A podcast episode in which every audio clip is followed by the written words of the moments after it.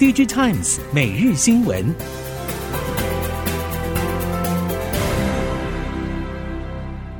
听众朋友们好，欢迎收听 DigiTimes 每日新闻，我是翁方月，现在为您提供今天的科技产业新闻重点。首先带您关心。时间逐渐来到今年第二季中旬，熟悉 IC 封测供应链业者透露，虽然今年初开始陆续有短单和急单的出现，同时也延续到第二季，不过这一类需求相对零星。近期从 IC 设计客户到系统厂讨论的结果显示，其实多数供应链业者已经不谈中国的六一八档期促销。因为回补库存需求续航力并不算明显，目前开始谈下半年十一长假的需求状况。熟悉中阶逻辑 IC 封测业者坦言，今年六一八档期的谈论时间可以说是非常短暂，系统端和客户端也普遍比较悲观，加上近期中国兴起报复性旅游热潮。消费者的预算分配在总体经济环境不利的趋势之下，要更换消费电子、三 C、手机等产品的意愿，恐怕不像想象中的热烈。今年第一季，中国面板厂中电熊猫位在南京的六代 LCD 生产线停产，南韩乐金显示器 P7 产线也关停。紧接着，日本 OLED 面板制造商 J-OLED 也在三月底申请破产。台湾面板双虎计划在今年底各自停止一条五代和五点五代 LCD 生产线的生产，但会将产品调度到其他产线，同时也会依照市场动向以及新技术发展规划转型。停产、关厂和破产的消息不断传出，再再说明了面板产业在历经产业低谷期之后，总会有一波新的重组与整并浪潮发生。整体面板产业处于供过于求的大环境，在需求低迷的状态之下，价格竞争非常激烈，而过度销价竞争的结果出现产品竞争力不足的现象，因此也带来淘汰赛，让厂商面临出局困境，包括中电熊猫以及 JOLAY 都是典型的案例。受到消费性电子市场大幅修正库存，LED 出货疲弱已经延续长达一年。根据估计，中国前五大 LED 经历去年取得政府补助金额大约人民币十七亿元，尤其以龙头厂三安光电为最高，独拿大约十亿人民币补贴。尽管整体产出成长四成，全年销量不减反增，全年以及今年第一季获利还是大幅年减百分之四十七到五十，恐怕冲击 LED 产业供过于求局面更加恶化。相关供应链认为，中国 LED 产业经过数次市场淘汰赛，近年来产业竞争局势逐渐稳定，但去年各家都出现销售不利和库存大幅攀升的警讯。随着中国疫情解封之后，终端需求有逐渐复苏的迹象，包括户外显示器或消费性电子产品可望重启需求。LED 价格跌幅也开始趋缓，但整体市场库存水位还是偏高，今年去化库存压力依然沉重。有台版晶片法案之称的产业创新条例第十条之二修法之后的子法草案，近日已经公开所有细节。厂商或个人对这些租税优惠有意见，都可以在今年五月底前向政府提出。从相关规定来看，政府必须兼顾关键产业发展以及税制稳定，而这项政策最重要的目的是要鼓励厂商加大力道投入比同业更高额的设备以及研发支出，拉高竞争门槛，为产业的未来找到新的出路。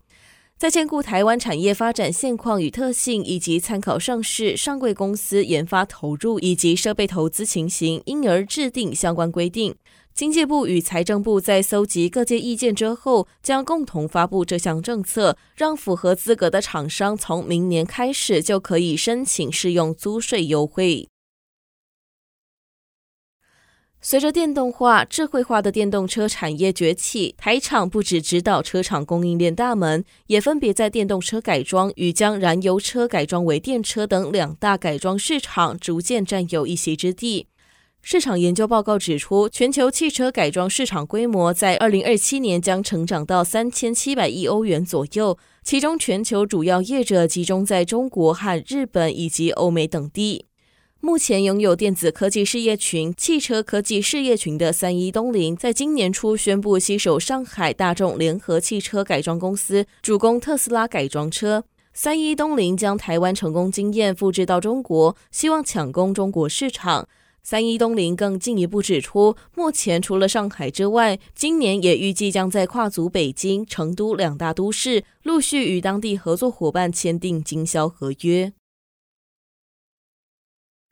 美国和中国两强壁垒分明，台湾夹在科技岛链核心的位置，对于印度在二零三零年成为全球第三大经济体、形成新的半导体供应体系的可能性，台系半导体封测代工高层直言，只是时间早晚的问题。熟悉封测业者表示，以产业链目前的区域化分散趋势来看，印度进入 IC 封测领域是相对合理而且有竞争力的部分。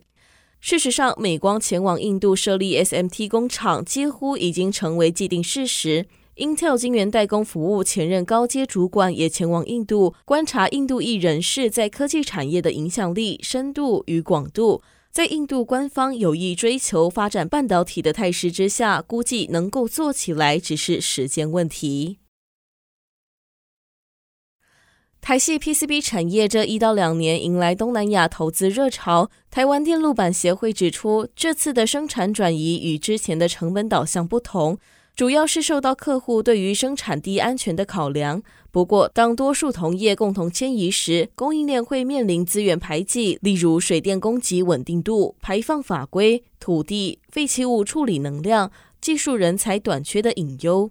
产业人士表示，过往台系 PCB 产业曾经历经过几次转移，从桃园到昆山，再到湖北，这次以泰国为主要目标。而产业群聚最大的用意就是降低交易成本，增加生产效率。熟悉 PCB 产业发展的业者观察，PCB 工序繁多，资本支出庞大。工厂设立后难以移动，而且需要供应链就近支援，因此台系 PCB 制造有六成多产能在中国，剩余百分之三十七在台湾。中国锂电池龙头厂宁德时代成立福建润石海上风电公司，正式进军离岸风电市场，并希望借由本身储能技术上的优势，掌握更多商机。中国坐拥丰富的离岸风力资源。二零二一年，中国累积的离岸风电安装容量已经超越英国。去年，中国新安装的离岸风电量大约占全球的百分之五十四。结合分配与储存的新兴能源生产，将是未来能源产业的主流模式。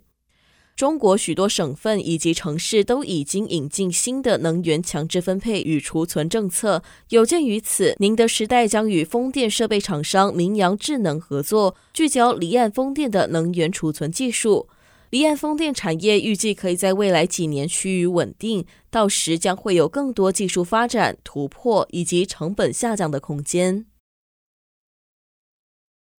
低轨卫星商机成长，也带动中高轨卫星业者抢进。大众投控总经理、优泰科技董事长简明志指出，手上的中高阶卫星客户都想切入低轨卫星市场，不过卡在频段还没有释出，预计两年后将会爆发商机。而优泰受惠于卫星与产业电脑品牌双箭头带动，今年营运成长可期。低轨卫星龙头 SpaceX 近期发射巨型火箭 Starship 并没有成功，不过低轨卫星供应链认为 Starship 成功是迟早的事，而一旦成功，将会带动低轨卫星新一波的发展契机。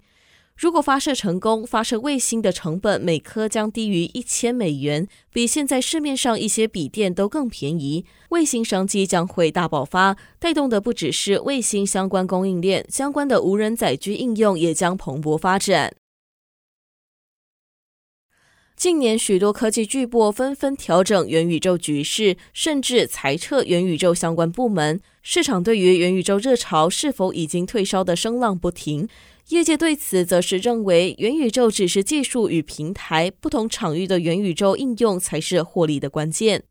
有软体业者曾经指出，由于 Meta 当初大刀阔斧布局元宇宙，甚至为此将公司改名，因此外界多数会把元宇宙误解或是想象成一种限于社交娱乐的沉浸式体验。但资策会分析师刘玉玲就表示，在元宇宙应用方面，依照场域特性不同，分为娱乐、智慧城市、零售、教育、办公室与工业等六大类。而不同场域会有不同的使用对象与商业模式，其需求与运作情形也不尽相同。业者必须从终端场域切入，才是元宇宙产业真正的可行方向。